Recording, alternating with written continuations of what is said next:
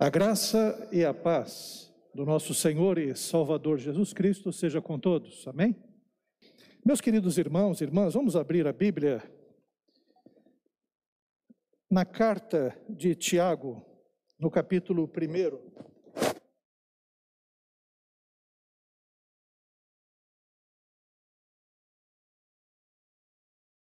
Tiago, capítulo 1, versículo 19.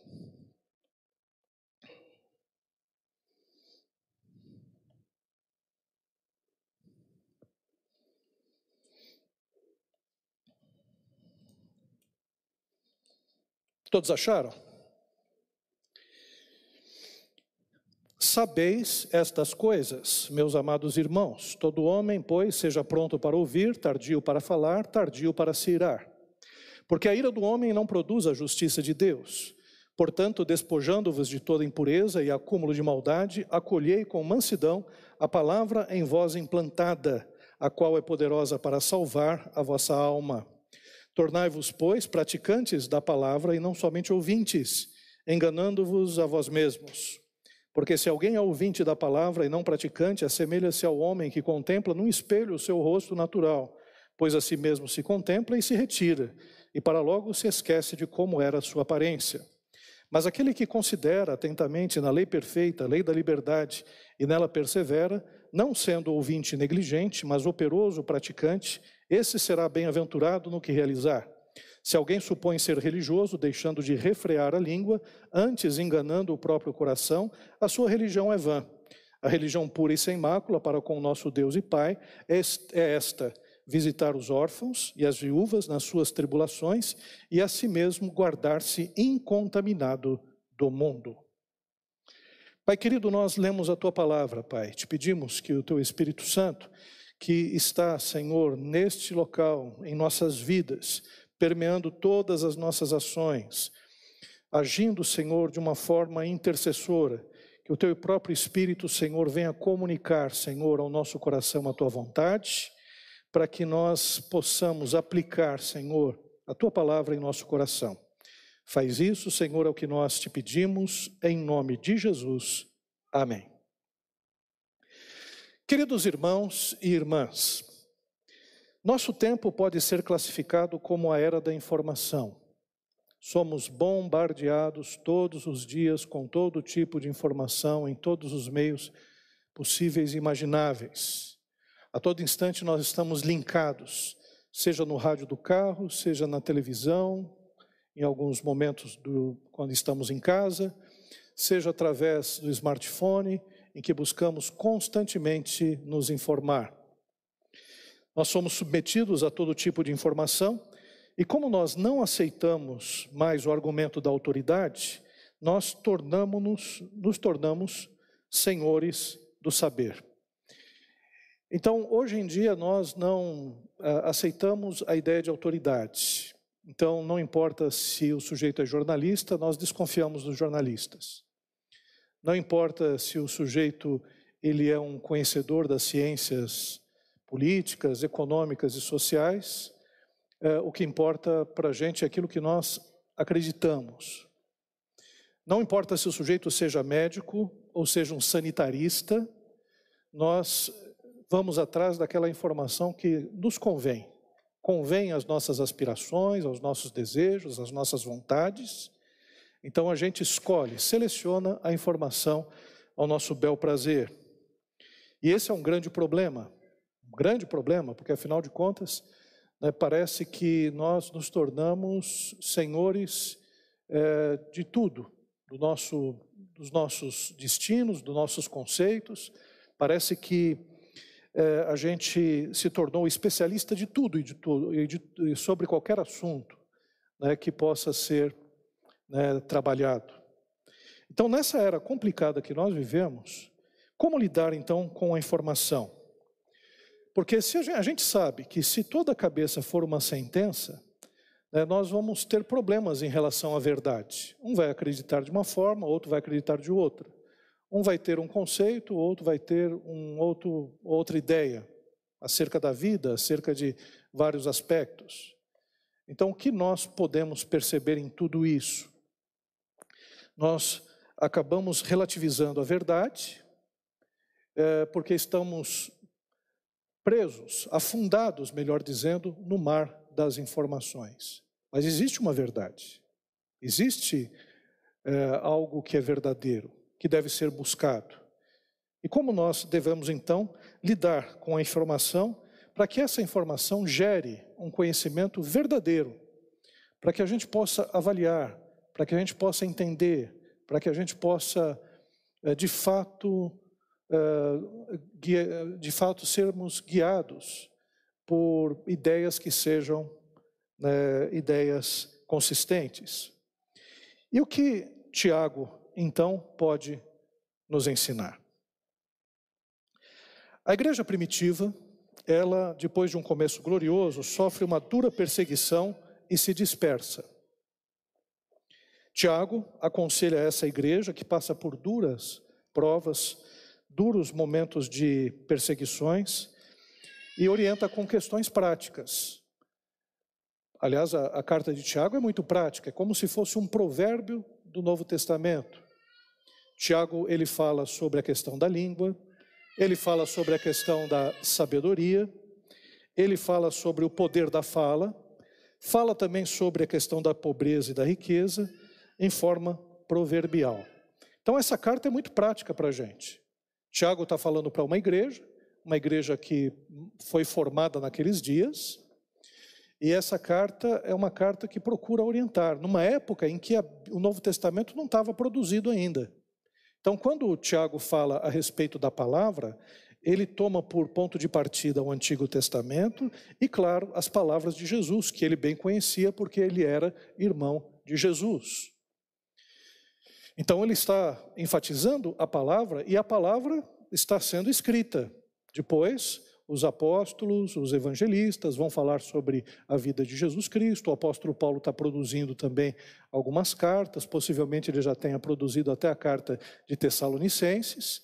E Tiago está orientando. Tiago é uma palavra viva de Cristo Jesus. Ele está transmitindo o conhecimento que ele recebeu do próprio Senhor para a igreja de Jerusalém, para essa igreja que está dispersa, uma igreja que sofreu perseguição e os membros estão em algumas cidades próximas, não muito longe, porque a igreja não tinha se espalhado tanto assim, mas a gente crê que já estava é, nas regiões de Samaria, já estava nas regiões lá da Galiléia, para lá da Galiléia já estava nas regiões lá da Síria. Então é para essa igreja que Tiago está escrevendo, Tiago, irmão do Senhor. Agora, nessa carta especificamente, o que, que nós podemos aprender? Primeiro, a necessidade da gente aprender a ouvir, que é o poder da escuta. O texto nos mostra que nós deveríamos ser prontos para ouvir, ouvir, ouvir, ouvir. A nossa sociedade não é uma sociedade em que as pessoas estão prontas para ouvir. A gente quer falar. Tem até uma expressão que algumas feministas utilizam, que é man interrupti, que é o homem que interrompe a mulher toda hora. A mulher está falando uma coisa, o homem já interrompe, mostrando que sabe mais. Mas isso não acontece só em relação à questão de gênero, né, do homem para com a mulher. Isso acontece a todo instante. Nós queremos falar, nós queremos dizer, nós queremos é, a toda hora nos manifestar. Então, é, é a época da palavra. Todo mundo tem um discurso pronto. Então, mal a gente ouve uma notícia, mal a gente ouve uma informação, a gente já tem uma ideia pré-concebida acerca dela. Então, se a gente ouve alguma coisa a respeito, principalmente nesse tempo de pandemia, alguma coisa a respeito de vírus, a gente já tem uma ideia acerca de vírus. Alguns acreditam que isso é uma invenção, que isso é um, uh, algum tipo de é, algum tipo de conspiração, uh, e outros já acreditam piamente nas informações que são dadas acerca do vírus. Vai depender muito de quem fala e vai depender muito é, do, do instrumento, do jornal, se é a favor daquilo que a gente acredita político e economicamente ou uh, não acredita. Então a gente já tem um juízo sobre todas as coisas. E isso é muito ruim, Porque a gente não ouve aquele que é diferente. A gente não ouve o argumento contrário. A gente só se satisfaz com aquilo que a gente acha que é certo. E o texto nos mostra que existe uma necessidade de ouvir que é maior do que a de falar. Porque quando nós não escutamos o outro e nós apenas desejamos falar, nós estamos impondo a nossa vontade ao outro. E isso geralmente gera o que vem depois, a ira, gera a discussão, gera, uh, gera em nós né, o conflito. Não que não haja conflito, o conflito é normal entre nós, mas o texto bíblico nos mostra a importância de falar, porque, de ouvir, porque quando nós ouvimos, nós tentamos entender o outro, as suas motivações, procuramos ter empatia. Por que, que a pessoa crê desse jeito? Por que a pessoa defende esses valores? Se é um meio de informação, que jornal é esse? Por que, que esse jornal defende desta forma? Quem é essa pessoa que está dizendo? Qual é a sua formação? É, qual é, é o seu conhecimento? Algumas perguntas nós precisamos fazer ao ouvir alguém. Né? Nós gostamos, evidentemente, de falar. E é necessário acolher a informação, pesquisar, avaliar e provar tudo aquilo que nós ouvimos. Então, isso demanda tempo. É o processo de escuta. Nós não devemos emitir juízos precipitados porque juízos precipitados prejudicam o outro, prejudicam uma pessoa. Aliás, alguns juízos precipitados faz com que haja julgamentos precipitados, faz com que haja também, é, é, também até morte. A gente pode gerar morte através de informações desencontradas. Vamos pegar algum exemplo, um exemplo muito recente, a questão da vacina. Quanta morte poderia ser evitada? Nos Estados Unidos, agora foi feita uma pesquisa de que 92% das, 92 das pessoas que eh, foram curadas eh, foram vacinadas.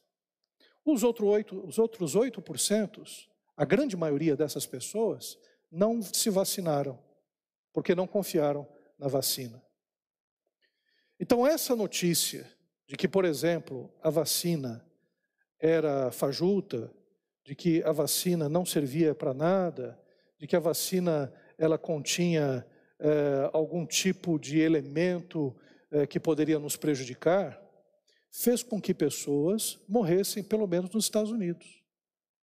E fez, talvez, aliás, fez com que pessoas aqui no Brasil morressem, porque retardou a compra de vacinas. Então, esse tipo de informação, ele só atrapalhou a vida das pessoas. Um tipo de informação que muitos de nós passamos adiante. Informações, por exemplo, como aquela informação de que na vacina chinesa havia algum tipo de, é, de, é, de chip que era instalada na pessoa, que a pessoa virava um, uma antena Wi-Fi que captava né, ondas e que poderia ser controlada, manipulada pelos chineses. Agora vamos pegar uma outra informação. Saiu uma outra informação também rapidamente de que os chineses não tinham nada a ver com isso, de que o vírus eh, se espalhou naturalmente a partir de um mercado de Wuhan. E rapidamente fizeram uma avaliação e essa, essa notícia foi se espalhando de tal forma, eh, isentando os chineses eh, de qualquer problema em relação ao vírus. Hoje, existem algumas investigações mostrando que é possível, sim, que esse vírus tenha saído ou escapado né, ou contaminado alguma pessoa do laboratório, porque sim, de fato, eles estavam estudando o coronavírus de morcegos. Então, muitos daqueles que absolveram né, os chineses de qualquer culpa, ou aqueles que acusaram os chineses de produzir, produzirem uma arma química para atacarem todo mundo, estavam errados, possivelmente. Porque agora está se chegando a alguma conclusão de que foi possivelmente um acidente. Mas nós não sabemos ainda, é apenas uma avaliação. Então não cabe a nós tecer algum tipo de juízo, ou porque nós odiamos os chineses, ou porque amamos os chineses, ou porque desejamos o mal deles, então a gente espalha uma notícia que nos convém. É necessário esperar, é necessário ouvir, é necessário pesquisar, é necessário ter calma, porque notícias mal dadas causam morte. Informações que são precipitadas prejudicam outras pessoas. Então é muito importante que a gente é, procure avaliar tudo, e como até o apóstolo Paulo nos ensina, provai tudo e retende o que é bom. Então isso envolve maior tempo para ouvir do que reagir contra ou a favor. As redes sociais exigem que a gente teça alguma opinião. Me desculpe, mas a tua opinião pouco vale. A tua opinião em relação a coisas muito específicas que não são da tua área, pouco valem.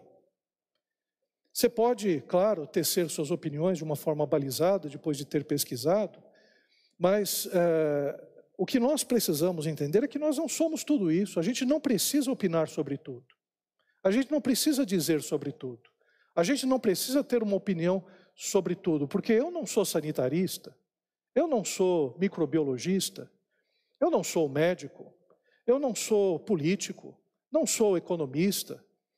Eu fiz história. Algumas informações acerca de história, eu tenho um bom conhecimento, um conhecimento razoável.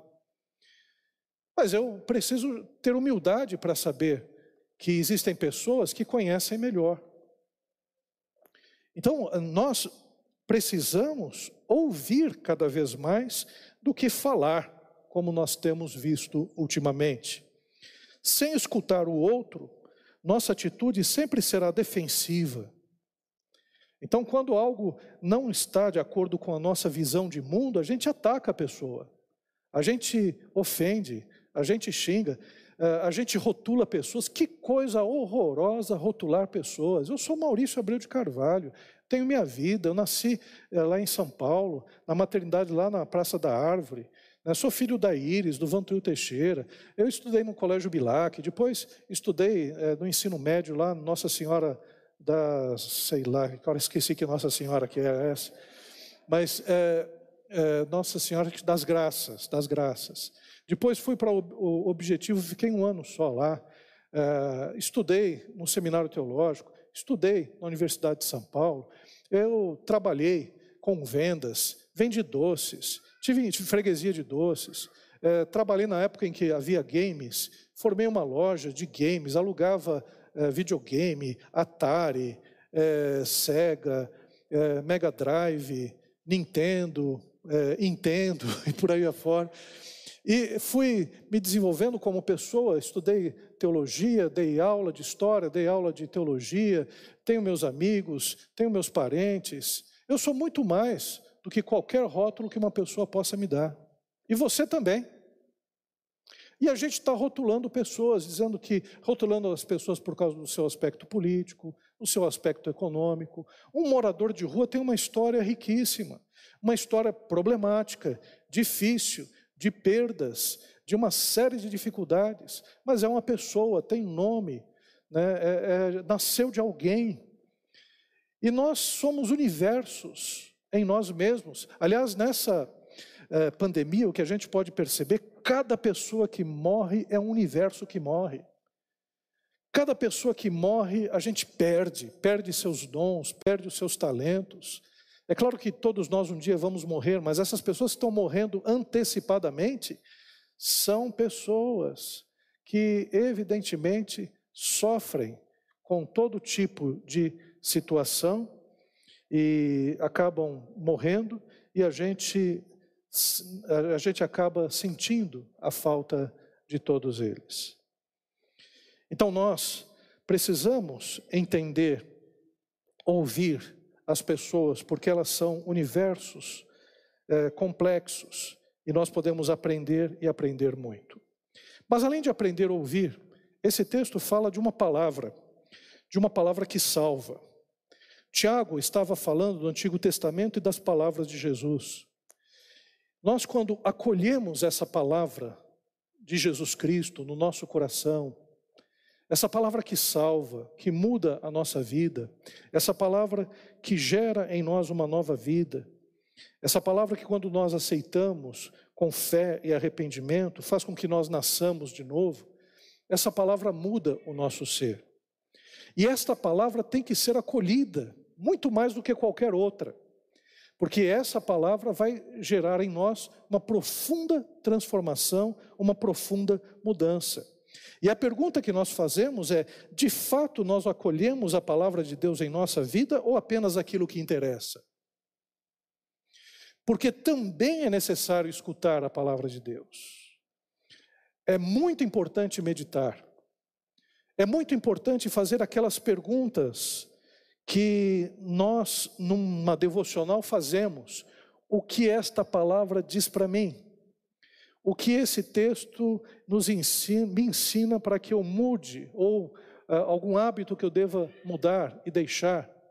O que esse texto fala a respeito dos atributos de Deus? O que esse texto fala acerca de Jesus Cristo? O que esse texto fala acerca do Espírito Santo? Qual é a atitude que a partir desse texto eu devo agora tomar?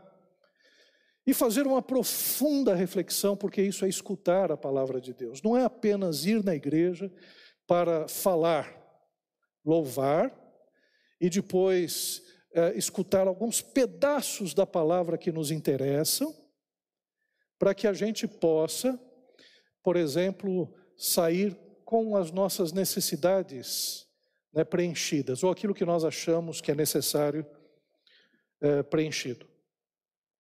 Então, por exemplo, muitas pessoas vão ao templo porque estão doentes, desejam a cura. À medida que conseguem a cura, é, continuam a sua vida do mesmo jeito que antes levavam. Algumas pessoas querem resolver os seus problemas de relacionamento imediatos. À medida que esses problemas são resolvidos imediatamente, é, voltam para suas casas e para a sua vida ordinária. Vida ordinária no sentido de que aquela vida normal, né, sem mudanças, é a vida ordinária. Enquanto que ao lermos a Bíblia, é necessário entendermos que nós estamos lidando com um Deus, que nós precisamos conhecê-lo para também nos conhecermos. Se a gente quer que a nossa vida ganhe cada vez mais qualidade, ganhe mais estofo, né? ganhe mais é, virtudes, e que a gente possa ser considerado de fato um bem-aventurado, é necessário conhecer Deus, conhecer cada vez mais a Deus, e a gente vai se conhecendo também. Então a palavra que liberta nos faz isso. A palavra de Deus precisa ser meditada, acolhida e experimentada. Então a lição para essa semana é o que o texto de Tiago disse para mim. O texto de Tiago disse que eu devo ouvir mais, então vou ouvir mais. Então eu vou uh, ouvir as pessoas, procurar saber o que elas estão dizendo e por que, que elas estão dizendo. Eu vou procurar ter empatia com elas. Então esse vai ser o meu exercício semana da semana. Eu vou deixar minha esposa falar mais. Vou deixar meu esposo falar mais. Né? Eu vou eu vou deixar meus filhos falarem mais. Né? Que algumas esposas não ouçam, viu? Tá gravado, hein?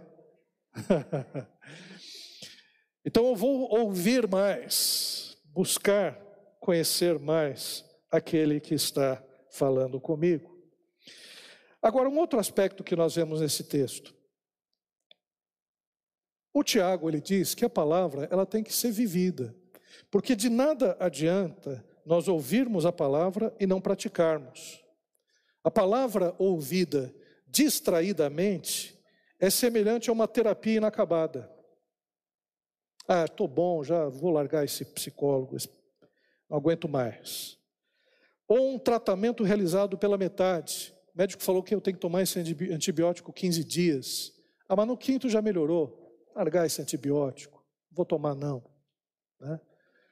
Ah, ou até mesmo uma refeição fast food. que a gente come andando, dentro do carro, né, assistindo televisão. Quer dizer, aquilo não é digerido, não é apreciado, não é, é, não é curtido. Como é bom quando você vai num restaurante né, e você tem aquela entrada primeiro, pode ser uma salada, pode ser uma sopa, né, ou até mesmo aquele couvert. Só prestar atenção para ver se o pão não está duro. Né?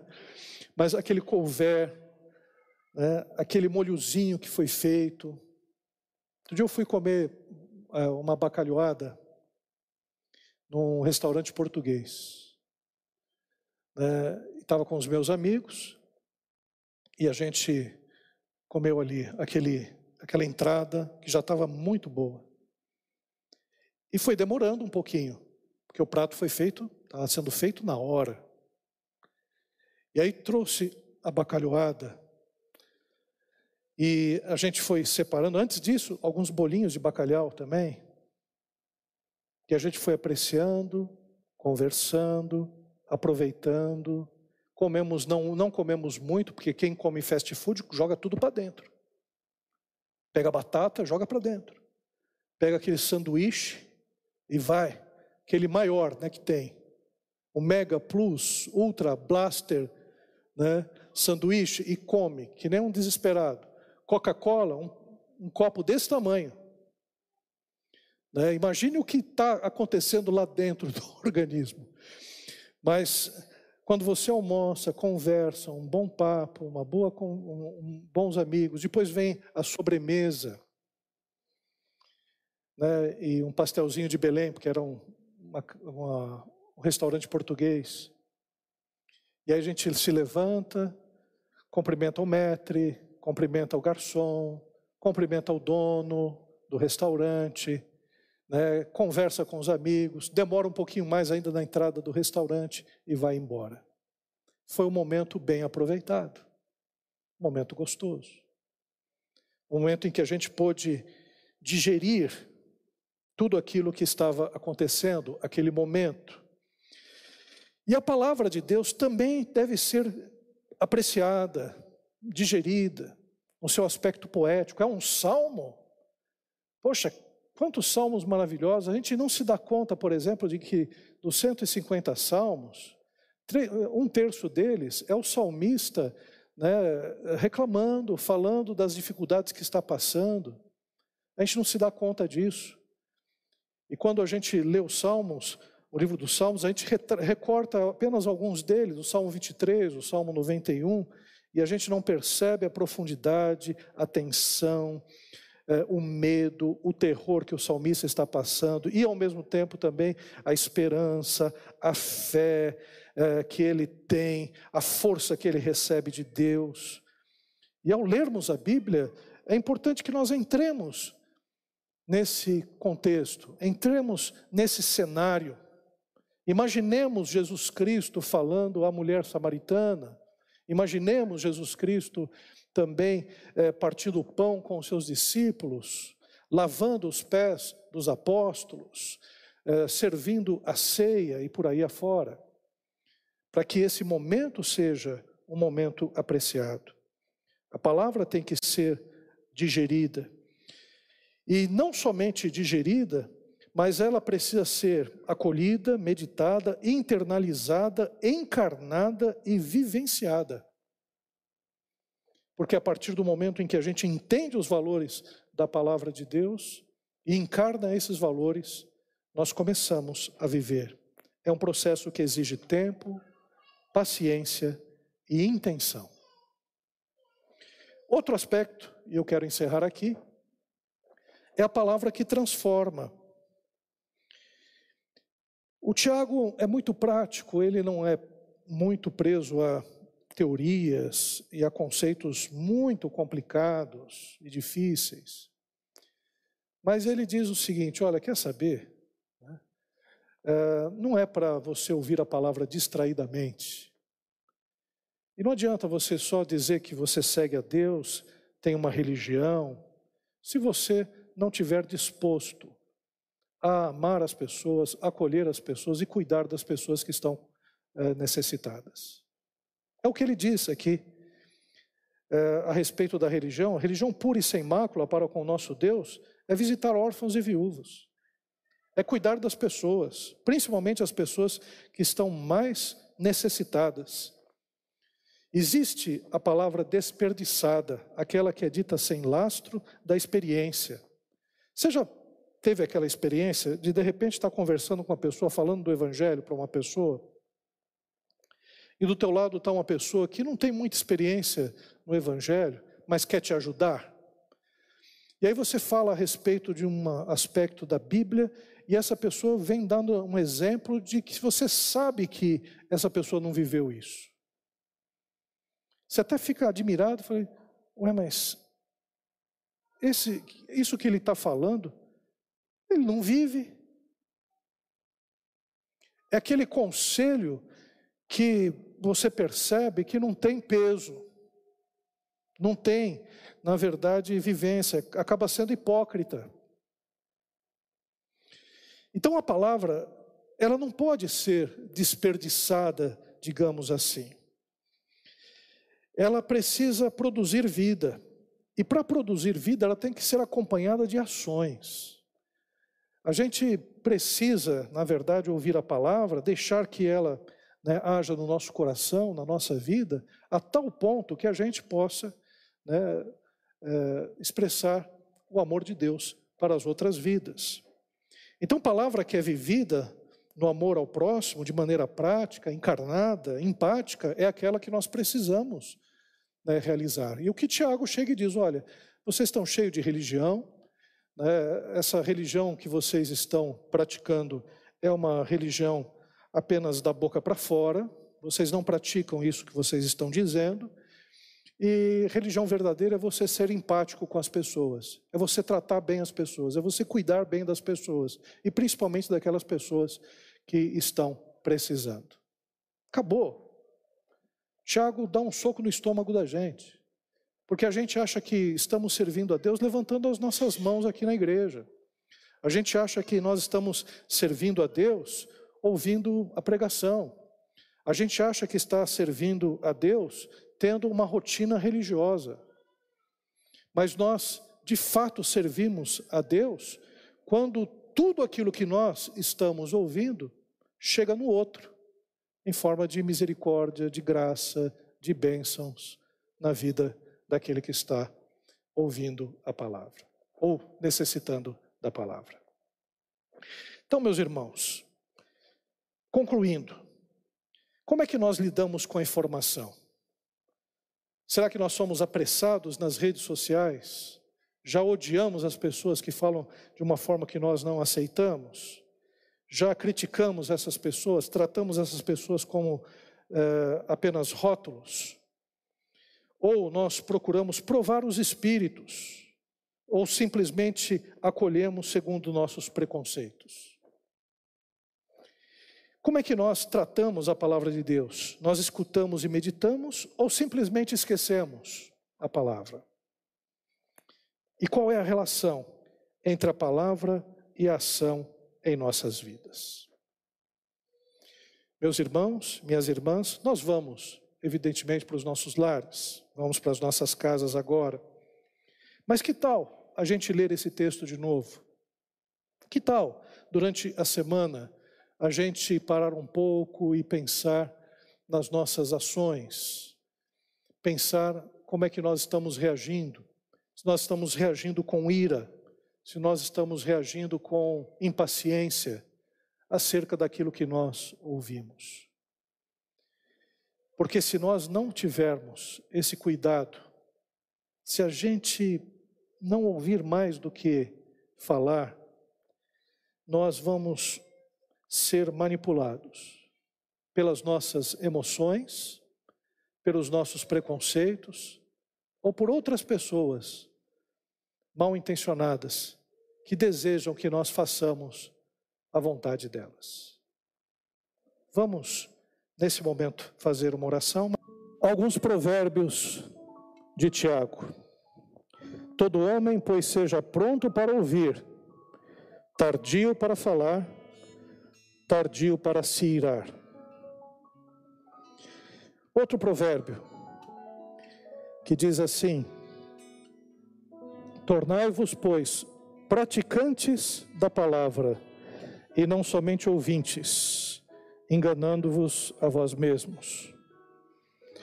E outro provérbio de Tiago: A religião pura e sem mácula para com nosso Deus e Pai é esta: visitar os órfãos e as viúvas nas suas tribulações.